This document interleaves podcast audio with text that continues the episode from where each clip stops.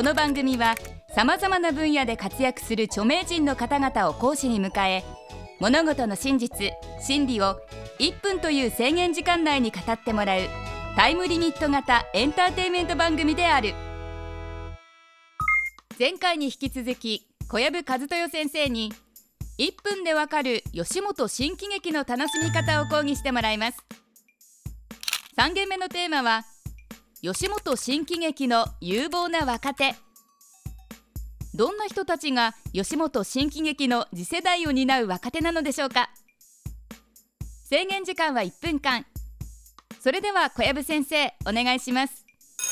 えー、座長の、えー、僕がですねおすすめする次世代若手でございますけども吉本新喜劇たくさんいてるんですけども、まあ、全国的に知名度がある順番で言うていきますと、えー、宇都宮真紀というですねえー、まああの大食いの番組「黄金伝説」とかでですね、えー、よく食べてる女の子がいると思うんです。あのトンネルズさんの番組で、えー、彼氏の家に訪れて、えー、足の匂いや脇の匂いを嗅いでしまうものまねをやってた女の子ですけどもあの子はまあ大阪で今売れっ子でございまして、えー、なかなか次世代を担う、えー、マドンナじゃないでしょうか。あとですね、えー、すごい宝塚音楽学校の入学試験を受けに来た女子高生のものまねとかものすごいリアルなゴリラのモノマネをやってたトンネルズさんの番組でモノマネやってた子も、え、吉本新喜劇でございます。森田真理子ちゃんというんですけどもね、ぜひともおすすめです。あとはスッチ松浦酒井愛ちゃん今別府直之などなどたくさんいますので若手もチェックしてください。よろしくお願いします。小籔先生今回も1分にきっちり収まりましたね。ところで吉本新喜劇に入るオーディションはいつも行われているのでしょうか？ああいやオーディションはその時々々によるんであれなんですけど毎年あるわけでもないですし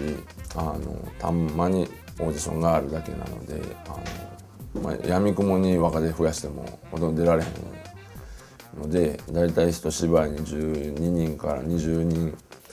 ぐらいですかね平均。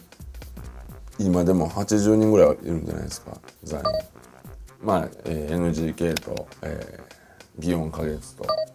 あとは、えー、地方公演営業みたいなんで回ってる3班ぐらいで回ってますので、まあ、出れてない子とかもいらっしゃいますしそうですね。まあルミネの新劇と大阪の吉本新劇はまたちょっと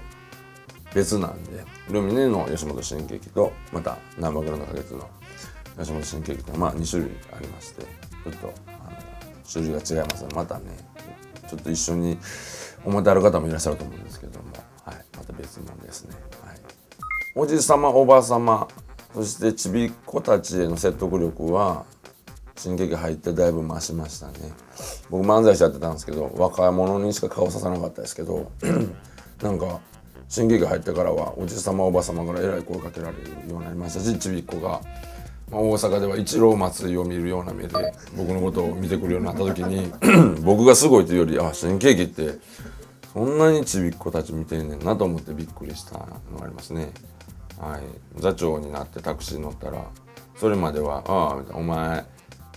新劇出てんな」とか「自分新劇出てるわけやからな」みたいな感じでタクシーのおっちゃんはタメ口で喋ってたんですけどスポー新聞に小籔が座長になったっていうのを載った日から大体のタクシーの運転手の方々敬語になりましたね。ああそうなんやっていうはい。添右衛門町という大阪の繁華街で南歩いててフィリピンパブの前通ったらフィリピンパブの女の人が5人ぐらいたむろしてたんですけども社長さんのイントネーションで「ザッチョさん」って言われたんですよ。社長さんのイントネーションで違う言葉発せられたんで多分僕だけちゃうかなと思いましたけども。はい。まあ大阪に住んではるフィリピンの方も応援してくれている吉本新喜劇でございます、はい、小籔先生ありがとうございました。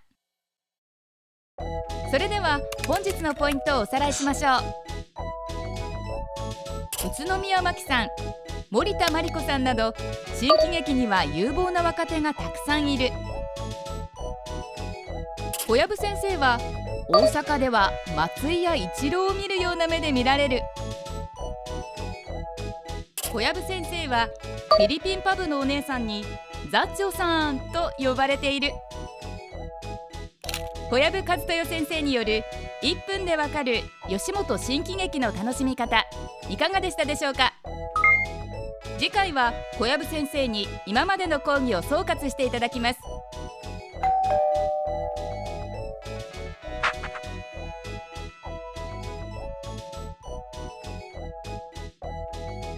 1分でわかる大学ホームページでは過去の講義も見ることができます。アドレスは www.andsmile.tv テレビスマイル1分でわかる大学。本日はこの辺で。また次回の出席をお待ちしています。